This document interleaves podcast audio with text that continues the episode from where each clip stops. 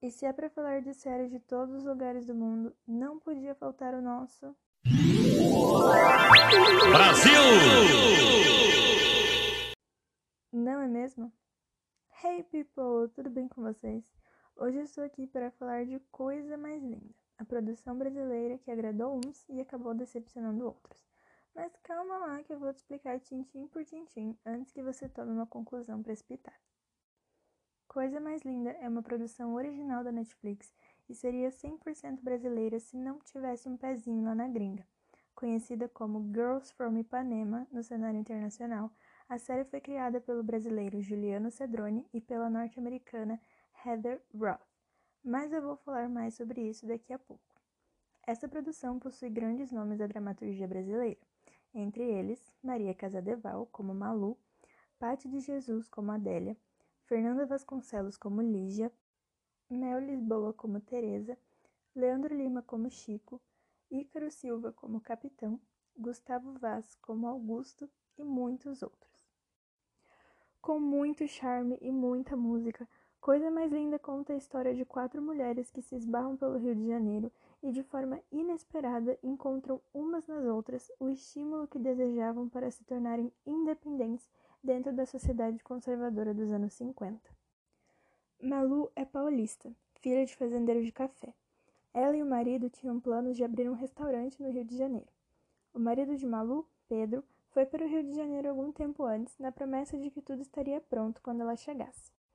Mas, como a própria Malu contestou um tempo depois, homem só faz.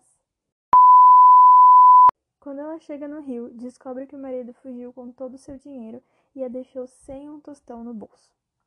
Adélia, uma empregada doméstica, analfabeta e mãe solo, entra na vida de Malu depois que a mesma quase botou fogo no apartamento em que ela iria morar com o marido. Lígia é amiga de infância de Malu, que sonhava em ser cantora, mas que caiu nos encantos de um aspirante a político chamado Augusto e teve esse sonho reprimido porque, segundo ele, mulheres direitas não cantam. E por fim, mas não menos importante, temos a Teresa. Ela trabalha como editora em uma revista para mulheres e que, apesar do conteúdo, é toda dirigida e idealizada por homens. Ela é casada com o irmão de Augusto, Nelson, e eles vivem uma espécie de relacionamento aberto. Após Malu ser abandonada e roubada pelo marido, ela decide realizar o sonho dela de construir um clube de música e chama Adélia para ser sua sócia. É aí que a série começa a mostrar o quanto era difícil ser uma mulher naquela época. A mulher não só era culpada pelos erros do marido, como também não podia abrir uma empresa ou fazer a maior, a maior parte das coisas sem a assinatura de um homem, por exemplo. A série também mostra as diferenças da vida no morro e nos apartamentos da classe média alta, além de focar no racismo escancarado da sociedade brasileira entre as décadas de 50 e 60. Grande parte dos ataques de ódio acontecem com a personagem Adélia, que precisa ouvir ofensas de sua patroa e vizinhos. Mesmo quando deixa de ser empregada doméstica, Adélia precisa provar constantemente que pode estar na mesma posição ou ambiente de uma pessoa branca. Coisas comuns do dia a dia na época eram consideradas imorais quando feitas por negros, como simplesmente pegar um elevador comum ou ir à praia.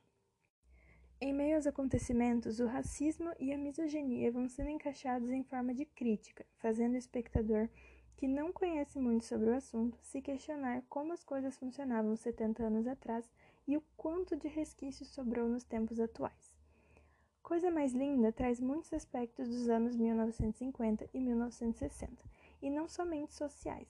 A produção é uma grande homenagem à música, começando pelo nome, que faz referência ao clássico Garota de Ipanema e nela vemos a ascensão da bossa nova, que dialogava bastante com o jazz norte-americano.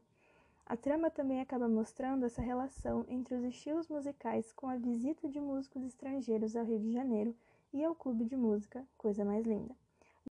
Já entre os personagens temos Roberto, um dono de uma gravadora de discos, Chico, um aspirante a cantor, e Malu, a dona de um clube de música. E lembram que eu disse que essa produção tem um pezinho na gringa? Além da co-criadora ser norte-americana, os produtores não escondem o fato de que a série foi pensada para atrair o público internacional. O próprio Juliano Cedrone afirmou que a série foi inteiramente escrita em inglês e que só depois de aprovada é que foi traduzida para o português. O foco no cenário internacional é tanto que a série chegou a passar por uma mudança de nome lá fora. A produção, que antes se chamava Most Beautiful Thing, tradução literal de Coisa Mais Linda, passou a se chamar Girls from Ipanema, para que os estrangeiros conseguissem associar o título à música Garota de Ipanema, que é mundialmente conhecida como sendo a marca registrada do Brasil, mais especificamente do Rio de Janeiro. E esse foi justamente um dos fatos que não agradou a maioria dos críticos em relação à série.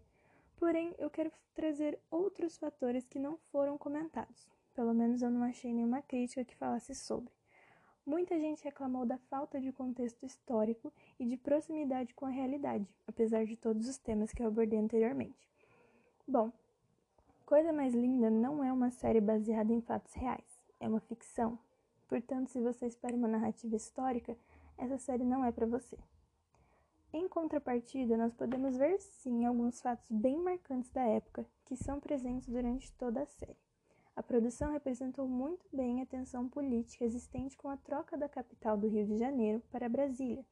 E um outro fato muito interessante que eu não vi ninguém comentando foi sobre a forte influência europeia ainda existente no Brasil, os personagens estão sempre comentando sobre o que está acontecendo na Europa e existe uma cena onde Teresa está conversando em francês com um casal em um clube. O foco da produção é a história de quatro mulheres e suas narrativas singulares. É uma ficção e não um documentário. Enfim, a série é uma dessas que a gente maratona sem nem perceber, já que fica difícil sair da frente da telinha. A fotografia é belíssima, a trilha sonora é um deleite para os ouvidos, os figurinos são um colírio e a história é envolvente. Mas o grande diferencial da trama é o nível de atuação do elenco, em especial do quarteto protagonista. A naturalidade das atuações das quatro atrizes é impressionante e elas parecem estar sempre muito à vontade. O desfecho da segunda temporada da série dá corda para uma próxima, que deve chegar com um novo drama e mais conhecimento sobre o Rio de Janeiro de 1960. Eu não falei muito sobre a segunda temporada para não dar muito spoiler, mas podem esperar acontecimentos um pouco chocantes, eu diria. Até o momento, a plataforma não confirmou o retorno da série para seu terceiro ano, e isso pode demorar um pouco devido à pandemia, já que as produções estão restritas em alguns lugares e a dona Netflix está demorando um pouco mais que o normal para renovar suas séries. Enfim, meus queridos, Trouxe a vocês fatos, bem como a minha opinião sobre essa série BR. E se você ainda não está convencido, eu aconselho ir agora para a Netflix assistir Coisa Mais Linda e tirar suas próprias conclusões.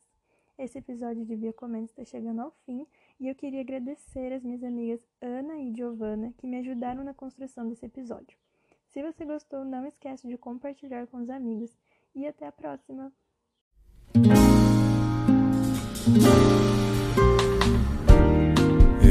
Vim aqui pra ver o mar. Rio que não sai da minha mente, do meu olhar. Eu vim aqui só pra te ver. Sorriu pra mim, eu quero e sei que vou te amar.